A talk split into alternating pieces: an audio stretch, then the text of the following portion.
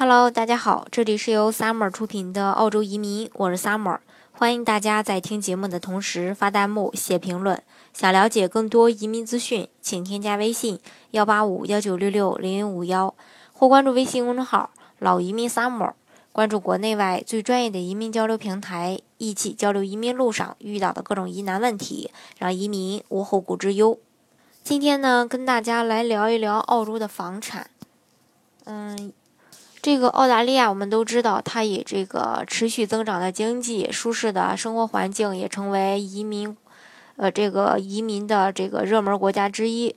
但是最近几年吧，澳大利亚的房产也因为其稳定的升值而成为投资的这个热点。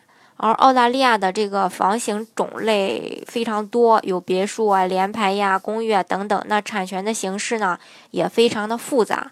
所以今天就详细的跟大家来介绍一下，呃，首先先说一下房产的类型，它有这个呃独立的别墅 house，这 house 就是这种独门独院的房子，它是这个澳洲最传统的一个房屋类型，有一层的，有多层的，拥有这个独立产权和独立门牌号的。没有一堵墙是和这个邻居共享的。通常前面有个小花园，后面有个大花园，或者是游泳池。那院子一般比较大，房间也比较多。按照建筑材料分的话，主要有木房、砖坯房，还有这种砖房。第二种就是这种连体别墅。那澳洲的连体别墅比较接近这个 house，但是呢又有很大的区别。连体别墅的话，是指两套独立屋共享一面公共墙的连体别墅，一般呢有两层。那连体别墅它是有独立产权的，一般也有前后两个花园儿。呃，连体的这种建筑面积也比较大，大约是二百到五百平米不等。另外呢，还有这种。呃，单连体别墅，单连体别墅就是两个一层独门独户的房屋连在一起，有一面公共墙，也可以理解为单层的连体别墅。单层的连体别墅呢，也是有这种独立产权的。另外呢，就是这个多层或者说单连单层连排别墅，这种多层的或者说单层的连排别墅呢，是指多套房屋建在同一块地上。持共同产权，共用一个门牌号。一般来说的话，每套房屋也有自己的院子，有两三个卧室。和这个 house 相比呢，面积呃可能会要小一些。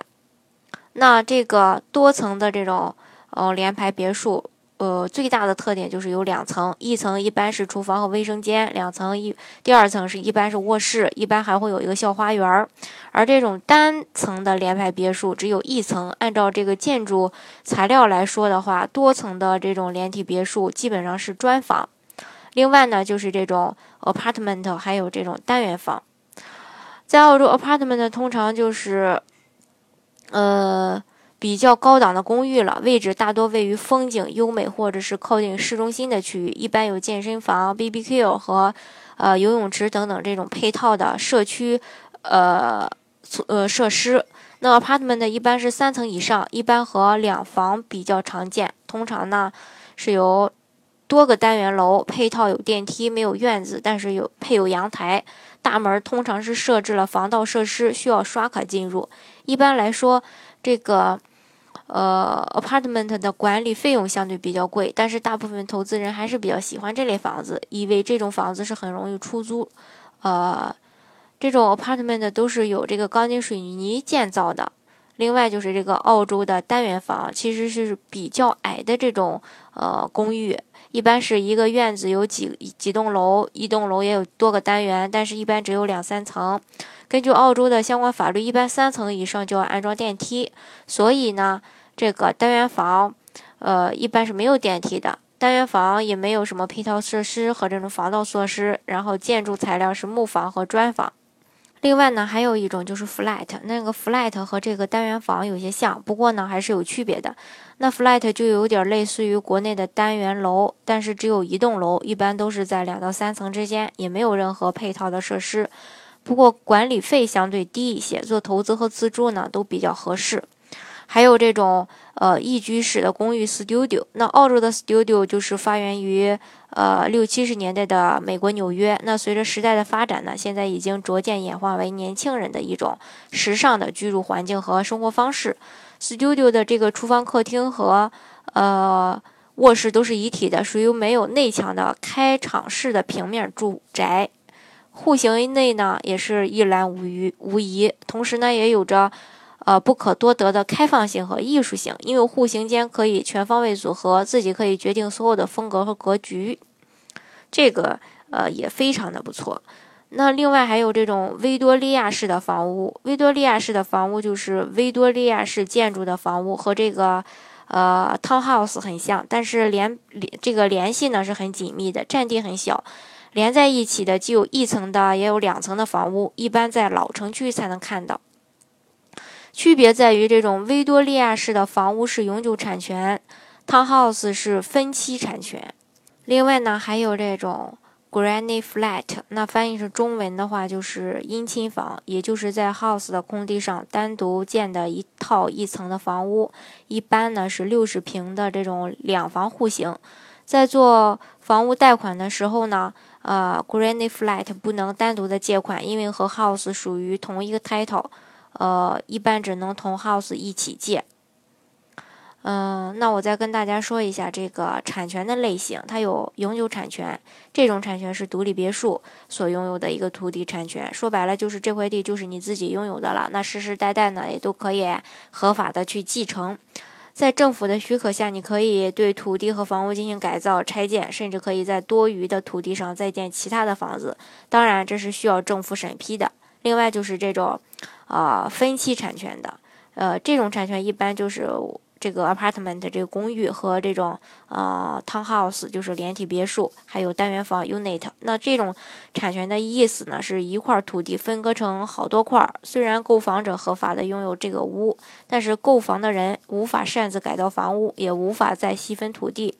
这种产权会有一个托管协议，通常是由物业公司来打理公共设施和空间，有住户分摊物业费。另外就是这种。呃，社区产权一般是综合的大型小区，它的属性类似于分期产权，不过它所拥有的，呃，这个有这种更多更大的公共空间，例如公园啊、公路啊、自然景观啊等等，也是有相应的物业公司去管理的。再就是这个公司股票产权，公司股票产权实际上就是公司在拥有房产，然后分给持特定股票数量的人，其中包括租赁权。然而，这个股份比较难以转售。另外，就是这种租赁产权的这种土地，一般是在乡村地区，由政府分块租给农户进行农业活动，时间很长。但是后来慢慢发展，政府会把农业用地切换成居住用地。这种情况一般化呃一般会发生在郊区。那这个澳大利亚的一个房产持有的方式，大家应该也需要去了解一下。第一种就是这种独立产权，产权上只有一个人的名字，代表只有这个人，呃，只有这个人拥有此物业的一个产权百分之百的份额。另外就是公有产权证，产权证上有两个或者两个以上的人名。那物业产权平均分配，比如某个产权上有夫妻两个人的名字，那么夫妻两个人共同拥有这个物业产权。并且平均的拥有这个物业。当妻子过世后呢，妻子名下的产权将由丈夫继承。还有就是这种联名的产权，两个人或几个人购买一个物业，但是在产权上明确标明每个人所占的一个啊份这个呃份额，其中一个人离世，他名下的产权留给其他的人继承。还有一种就是合作股份产权证。那多个多个人购买一个物业，在产权上注明每个人所占这个物业产权份额的多少，以及在解散时如何分配等详细的情况。这个多用于购买写字楼。另一个就是这种企业产权，以公司名义去购买物业，产权上的名字呢是属于公司的。那如果公司不是在所购房产的国家注册的，那么这个公司需要提供营业执照等相关的一个证明。另外一个就是公司，呃，这个信托会和家庭，呃，信托会，公司、个人、家庭财产的拥有者可以将这个资产交由信托会管理。家庭信托会的具体运作方式是先制定一份信托，规定呃信托的指定受益人，然后将资产逐步的转至信托会名下。从法律上来说的话，信托会的资产已经不再属于资产的原始拥有人了。通常这样的目的就是保证家庭财产。呃，避免遗产和婚前财产的纠纷。以上呢就是关于澳大利亚的一个房产的类型啊，还有这个房产的产权类型啊，啊，还有这个房产的这个持有方式的一个介绍。嗯，希望呢对大家有帮助。好，今天的节目呢就给大家分享到这里。如果大家想具体的了解澳洲的移民政策的话呢，欢迎大家添加我的微信幺八五幺九六六零零五幺。